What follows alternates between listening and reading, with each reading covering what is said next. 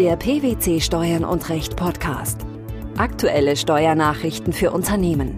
Informativ, kompakt, verständlich. Herzlich willkommen zur 123. Ausgabe unseres Steuern und Recht Podcasts, den PwC Steuernachrichten zum Hören. In dieser Ausgabe beschäftigen wir uns mit folgenden Themen. Per Telefax übermittelte Einspruchsentscheidung erst mit Ausdruck wirksam bekannt gegeben. Formeller Zustellungsmangel, tatsächlicher Zugang eines Dokuments. Festsetzung eines Verzögerungsgeldes, fehlerhaftes Ermessen des Finanzamts. Eine im Wege des sogenannten Ferrari-Fax-Verfahrens, also per Computerfax, übermittelte, aber nicht vom Empfangsgerät ausgedruckte Einspruchsentscheidung ist nicht wirksam bekannt gegeben. Dies geht aus einem aktuell veröffentlichten Urteil des Bundesfinanzhofs hervor. Worum handelt es sich beim Ferrari-Fax-Verfahren und wie funktioniert es? Ferrari Fax ist eine Software des deutschen Unternehmens Ferrari Electronic, die sich in Office bzw. Outlook-Programme integrieren kann. Es entspricht hinsichtlich Format und Abänderbarkeit den im normalen Telefax-Verfahren übermittelten Dokumenten.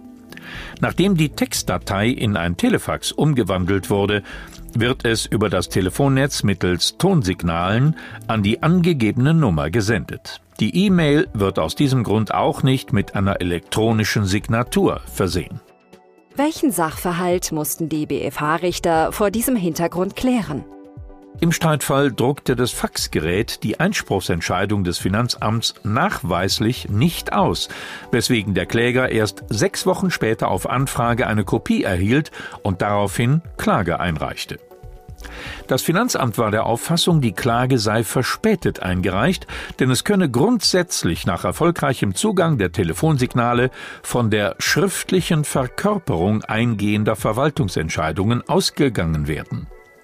Gescheitert sein könne im Streitfall ein solcher Ausdruck nur an Fehlern, die vom Empfänger selbst zu verantworten seien, zum Beispiel Papierstau.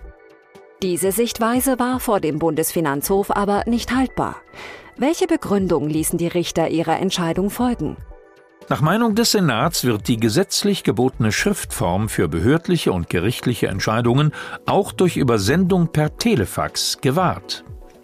Dies gelte auch für die Übersendung im sogenannten Ferrari-Fax-Verfahren, denn die auf diesem Weg übersandten Bescheide seien keine elektronischen Dokumente und bedürften deshalb zu ihrer Wirksamkeit keiner elektronischen Signatur, wovon das Finanzgericht in seiner Klagestattgabe irrtümlich ausging. Weiter wiesen die obersten Finanzrichter darauf hin, dass per Telefax übersandte Bescheide erst mit ihrem Ausdruck durch das auf automatischen Ausdruck eingestellte Empfangsgerät wirksam schriftlich erlassen seien. Wenn das Empfangsgerät unwiderleglich den Bescheid nicht ausgedruckt habe, gingen die sich daraus ergebenden Zweifel an der wirksamen Bekanntgabe zu Lasten der Finanzbehörde. Im Übrigen, so der Bundesfinanzhof abschließend, werde auch nach der Rechtsprechung des Bundesgerichtshofes so verfahren. Die erforderliche Schriftform sei nicht schon bereits durch elektronische Speicherung im Empfangsgerät erfüllt. Ein Anscheinsbeweis, dass aufgrund eines Sendeberichts des Sendegerätes das Dokument ordnungsgemäß übermittelt worden sei, könne nicht hergeleitet werden. Um die Zustellung eines Dokuments geht es auch in unserem zweiten Beitrag. Dieses Mal befasst sich der Große Senat des Bundesfinanzhofs mit formellem Zustellungsmangel. Demnach gilt ein durch die Post amtlich zugestelltes Urteil, auf dem der Zusteller beim Einwurf in den Briefkasten jedoch den Datumsvermerk vergessen hat, erst an dem Tag als wirksam zugestellt, an dem der Empfänger das Schriftstück nachweislich in die Hand bekommen hat. Warum ist dieses Detail so bedeutsam? Der Tag der Bekanntgabe bzw. der Zustellung eines Urteils ist maßgebend dafür, wann die Frist zur Einlegung eines Rechtsmittels beginnt. Deshalb muss der Tag sowohl von dem Zustellenden als auch vom Zustellungsempfänger genau bestimmt werden können.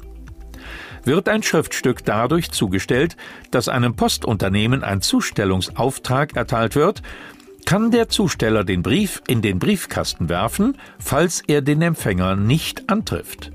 Dies und den Tag der Zustellung vermerkt er in einem Vordruck, den der Zustellende zurückerhält. Der Zustellungsempfänger erfährt vom Datum des Briefeinwurfs durch einen Datumsvermerk auf dem Briefumschlag und eben dieser fehlte im entsprechenden Fall.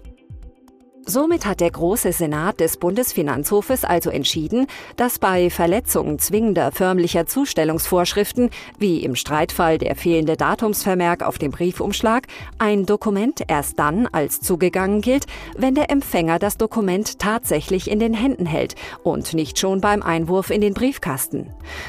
Ob er zu einem vorherigen Zeitpunkt potenziell Zugang zu dem Dokument hatte, ist dabei unerheblich. Warum spielt dies keine Rolle?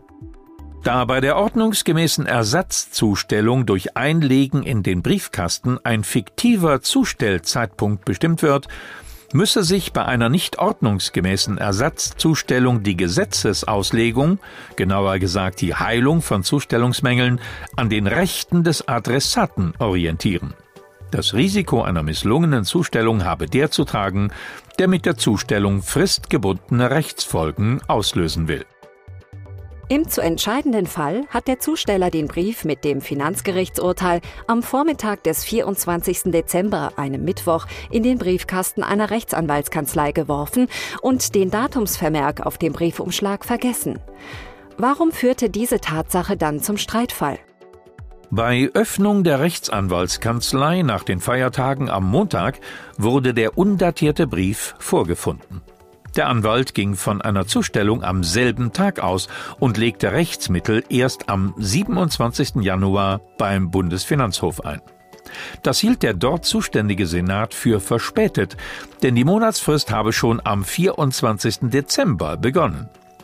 Am Heiligabend sei ebenso wie an Silvester davon auszugehen, dass von bis mittags eingeworfenen Postsendungen Kenntnis genommen werden könne. Dies reiche aus.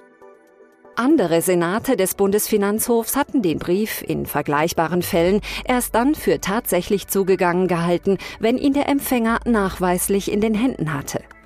Der wegen dieser Divergenz deshalb angerufene Große Senat teilte, wie gesagt, nicht die strenge Sichtweise des vorlegenden Achten Senats. Wie brachte der Große Senat seine Einschätzung auf den Punkt?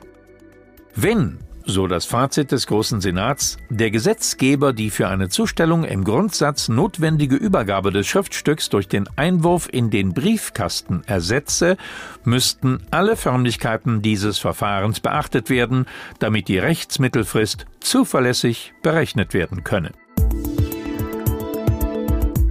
Fehlerhaft war auch das Ermessen des Finanzamts in unserem dritten Beitrag. Im vorliegenden Fall ging es um die Festsetzung eines Verzögerungsgelds. Der Bundesfinanzhof hat entschieden, dass das Finanzamt auch in Fällen, in denen ein Steuerpflichtiger seiner Mitwirkungspflicht bei einer Außenprüfung schuldhaft nicht nachgekommen ist, nicht ohne nähere Begründung ein Verzögerungsgeld festsetzen darf. Wann und wie kann ein Verzögerungsgeld erhoben werden? Wenn ein Steuerpflichtiger im Rahmen einer Außenprüfung seinen Mitwirkungspflichten, beispielsweise der Erteilung von Auskünften oder der Vorlage von Unterlagen, nicht innerhalb einer angemessenen Frist nachkommt, kann das Finanzamt gegen ihn ein Verzögerungsgeld festsetzen. Ob es zur Festsetzung kommt, steht dabei im Ermessen der Behörde, welche die Ermessenserwägungen aber ausführlich darlegen muss, um eine gerichtliche Kontrolle der Rechtmäßigkeit der Festsetzung zu ermöglichen. Warum entschied das oberste Finanzgericht im vorliegenden Fall gegen das Finanzamt? Der Steuerpflichtige hatte sich mit einem Antrag auf vorläufigen Rechtsschutz gegen die Vorlage bestimmter Unterlagen gewandt.